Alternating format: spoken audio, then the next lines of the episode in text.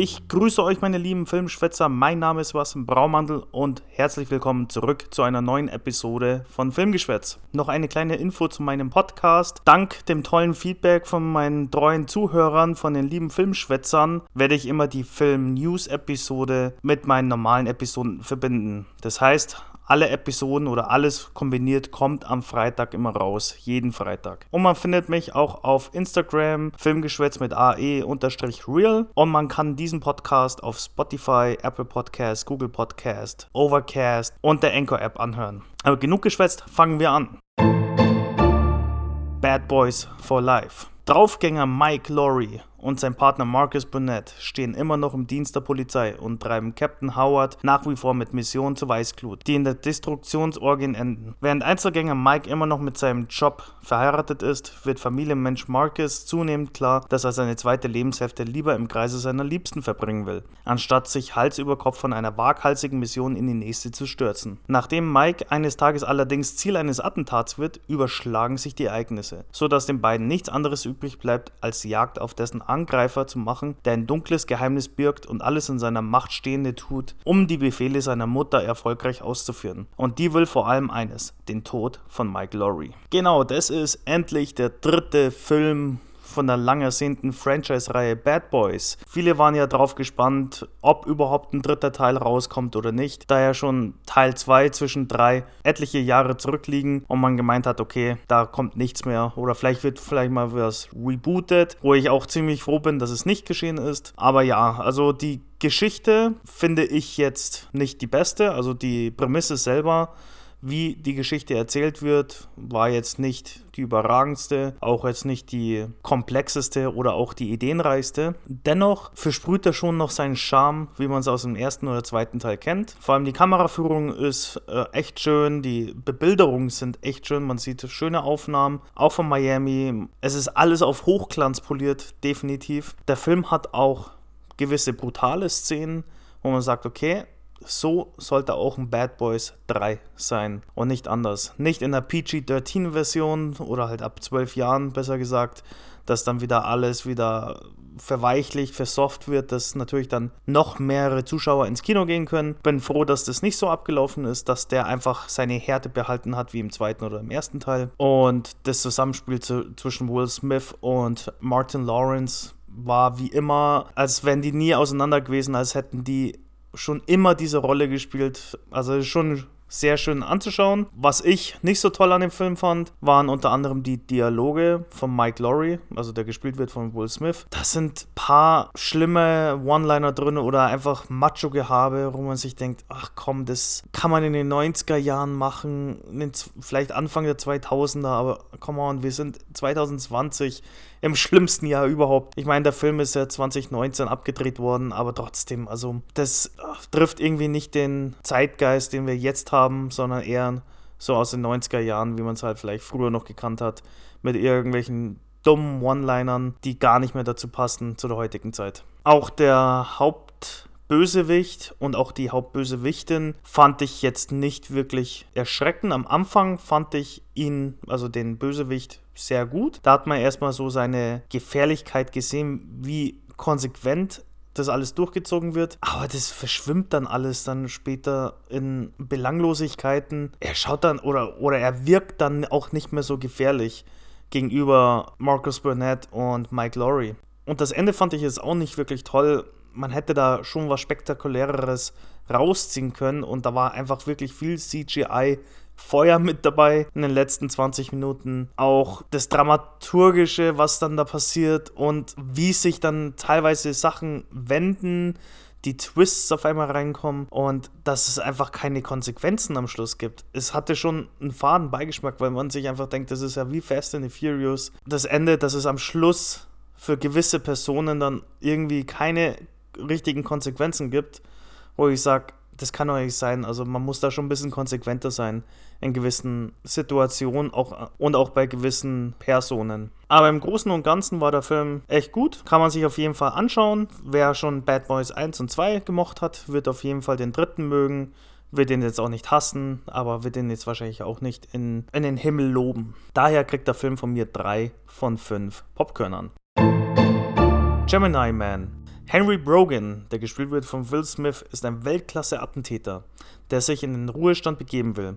Das setzt sein ehemaliger Vorgesetzter Clay Varys plötzlich einen gefährlichen Auftragskiller auf ihn an, der sich als Henrys eigener, im Geheimen erzeugter und vor allem viel jüngerer Klon der auch gespielt wird, ebenfalls von Smith, entpuppt. Es entbrennt ein ebenbürtiges Duell zwischen dem menschlichen Original und seiner Kopie, in dem beide immer den nächsten Schritt der jeweils anderen zu kennen scheinen. Brogan wird dabei von der Regierungsagentin Danny und seinem Kollegen Baron beim Überleben unterstützt, während sein Klon in eine Identitätskrise stürzt. Werden die Profikiller den tödlichen Teufelskreis durchbrechen können, den der undurchsichtige Varys in Gang gesetzt hat? Genau, also generell finde ich die Idee von einem identischen Klon, also einem jüngeren Klon, echt gut, aber wie sich das alles entpuppt, die Geschichte, warum er gejagt wird. Er wird ja nicht wegen seinem Ruhestand gejagt, sondern es gibt ja einen Plotline, seinen Ex-Chef dazu bewegen, dass er terminiert werden muss, was ich in dem Augenblick oder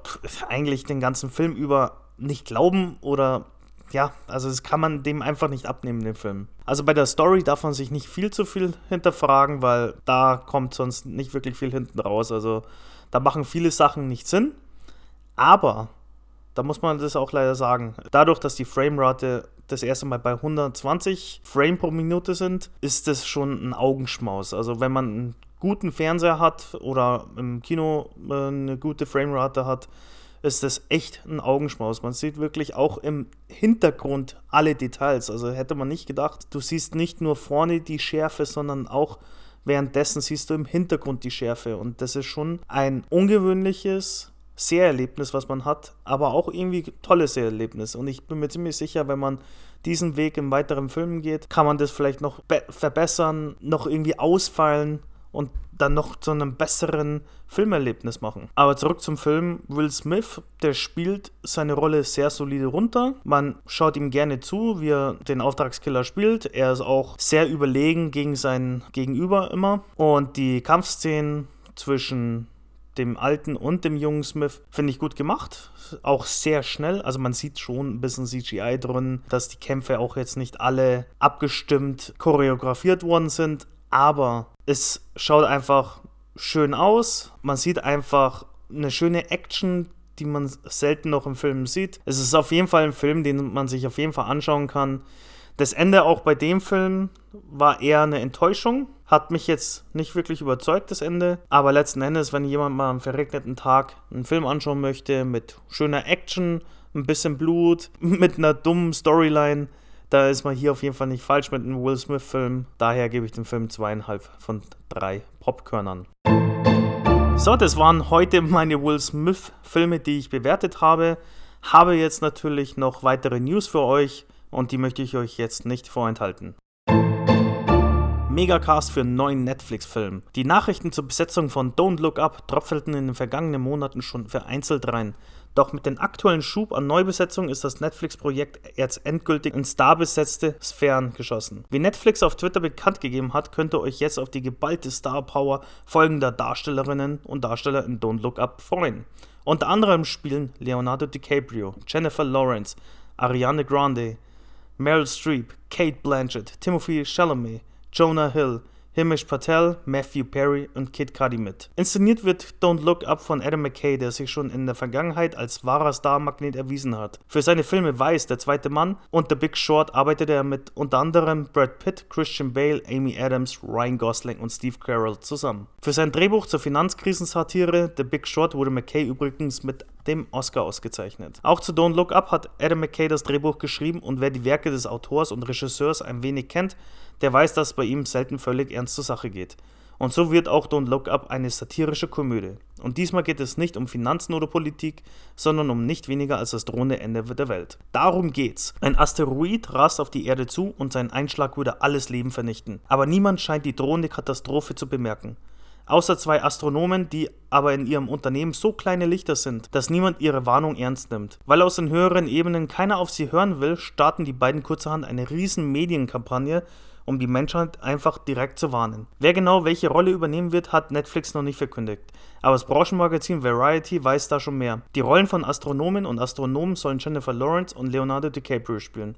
Mit den Dreharbeiten soll noch dieses Jahr begonnen werden. Wir rechnen also Ende 2021 mit dem Start von Don't Look Up auf Netflix. Ein limitierter Kinostart für eine mögliche Oscar-Berücksichtigung ist bei diesem Star-Aufgebot und Adam McKay auf dem Regiestuhl zu erwarten.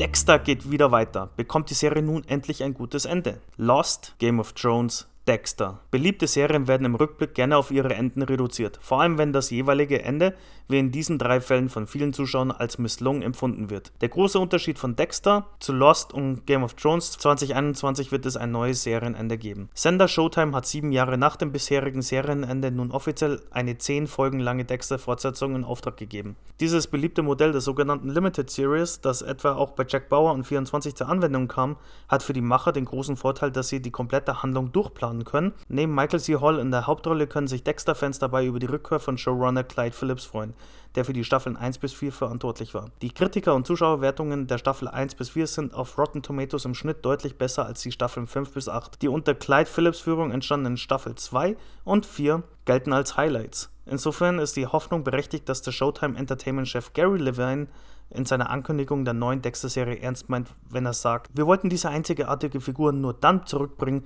wenn wir einen Zugang haben, der der brillanten Originalserie gerecht wird. Dexter und Weeds waren die Serien, mit denen der Sender sich ab Mitte der Nullerjahre einen Namen als Ort für Qualitätsfernsehen machte. Und gerade angesichts der massiven wachsenden Streaming-Konkurrenz könnte Showtime mal wieder ein Serienhit brauchen. Wo die Dexter-Miniserie in Deutschland laufen wird, steht aktuell noch nicht fest. Wahrscheinlich ist aber eine Ausstrahlung beim Pay-TV-Kanal Sky, der mit Showtime einen Deal über die deutsche Erstverwertung vieler Originalserien des US-Senders hat. Joaquin Phoenix spielt für Ridley Scott Napoleon. Im Februar 2020 wurde Joaquin Phoenix für seine Rolle als Arthur Fleck in Joker endlich mit dem verdienten Oscar ausgezeichnet. Denn auch vorher war er schon dreimal für einen Academy Award nominiert. 2013 für The Master, 2006 für Walk the Line und 2001 für The Gladiator. Mit dem Oscar in der Tasche führt ihn seine Karriere nun wieder mit Gladiator-Regisseur Ridley Scott zusammen. Denn wie das US-Branchenmagazin Deadline berichtet, soll Phoenix die Hauptrolle in Scotts übernächsten Film Kidback übernehmen. Kidback wird der Film über das Leben von Napoleon Bonaparte und dessen steilen Aufstieg zum Heeresführer und Kaiser von Frankreich. Napoleon wird dann von Phoenix gespielt. Im Mittelpunkt stehen nicht nur Napoleons berühmte Schlachten, seine großen Ambitionen und sein taktisches Genie, sondern auch seine ebenso brüchige wie explosive Beziehung zu seiner großen Liebe Josephine. Der Titel geht dabei auf den Ausspruch There's a general staff hidden in every soldier's kit bag. Auf Deutsch etwa, in jedem Soldat Marschgepäck steckt ein Generalstab. Was bedeuten soll, jeder einfache Soldat hat das Zeug zum General. Während Scott bei Kitback Regie führt und das Projekt gemeinsam mit Kevin J. Walsh, der unter anderem auch bei Manchester by the Sea mitgemacht hat, auch produzieren wird, stammt das Drehbuch von David Scarpa, mit dem Scott bereits alles Geld der Welt zusammenarbeitete. Scott plant Kitback als übernächstes Projekt anzugehen, nachdem er gerade am 14. Oktober 2020 seinen aktuellen Film The Last Duel fertiggestellt hat. Ab März 2021 will er sich dann seinem nächsten Projekt Gucci widmen. Scott ist als fleißiger und schnell arbeitender Filmemacher bekannt. Dennoch wird Kitback wohl frühestens 2022, womöglich sogar erst 2023 in die Kinos kommen. The Last Duel startet hingegen am 14. Oktober 2021 in den deutschen Kinos und erzählt von einem der letzten legalen Duelle in Frankreich im Jahr 1386. Karl VI., gespielt von Ben Affleck, befiehlt, dass der Ritter Jean de Carouge, der gespielt wird von Matt Damon, und der knappe Charcers Legris, der gespielt wird von Adam Driver, den Disput über die mutmaßliche Vergewaltigung von der Carouge-Frau Jodie Comer in seinem Duell klären. In Gucci wird hingegen Lady Gaga zur Patrizia Reggiani, die 18 Jahre wegen Mordes an Gucci, Guccis Enkel Maurizio inhaftiert war. Gucci startet am 25. November 2021. Conchata Farrell verstorben. Wie unter anderem das Branchenmagazin Deadline berichtet, ist der ehemalige Turner Halfman-Darstellerin Conchata Farrell im Alter von 77 Jahren verstorben. In der Sitcom mit Charlie Sheen spielte sie die barsche, aber treue Haushälterin Bertha. Bertha bildet einen ehrlichen und geradlinigen Gegenpol zu den eigensinnigen, teilweise hinterhältigen Hauptfiguren. Wenn es darum geht, Gemeinheiten zu verteilen, steht sie ihrem Arbeitgeber aber ihr nichts nach. Conchata Farrell war eine langjährige TV- und Filmdarstellerin. Sie verewigte sich neben Two and a Half Men auch etwa in Nebenrollen in Buffy und Emergency Room. Für ihre Leistung in LA Law erhielt sie einen Emmy, den wichtigsten amerikanischen Fernsehpreis.